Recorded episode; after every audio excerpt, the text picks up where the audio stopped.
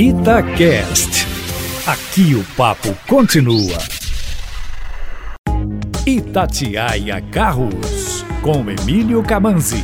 Gente, há duas semanas falei aqui na minha coluna que a partir de hoje tem novas regras no Código de Trânsito Brasileiro. Porém, como isso é importante, acho que não custa relembrar das novas regras para evitar que você tome uma multa e perca pontos na carteira de motorista. As principais alterações são na pontuação, que passa de 20 para 40 pontos para a perda da CNH.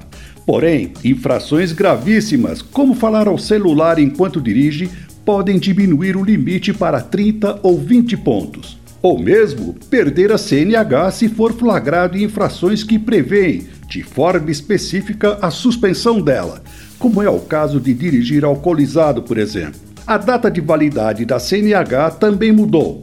Quem tem menos de 50 anos renova de 10 em 10 de 50 a 69 anos, de 5 em 5, e a partir dos 70, de 3 em 3. Porém, isso só vale a partir de sua próxima renovação. E esta outra é muito importante para motoristas de transportes rodoviários ou de cargas, com carteiras C, D ou E. O exame toxicológico, que serve para identificar o consumo de drogas nos últimos 180 dias e que era de 5 em 5 anos, agora deve ser feito a cada dois anos e meio. Se não fizer, pode ter a carteira suspensa por três meses e multa de R$ 1.467,35. E para as mães e pais também tem novidade. Agora, crianças de até 10 anos e com menos de 1,45m de altura devem obrigatoriamente usar a cadeirinha no banco traseiro. A multa é de R$ 293,47, mais 7 pontos na carteira.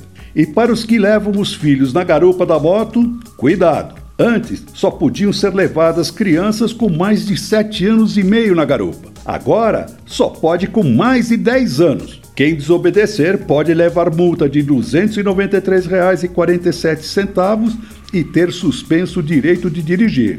Portanto, olho vivo para não tomar uma multa por causa das novidades. Por hoje é isso, pessoal. Mais informações lá no meu site carroscomcamanzi.com.br. Um abraço e até a próxima!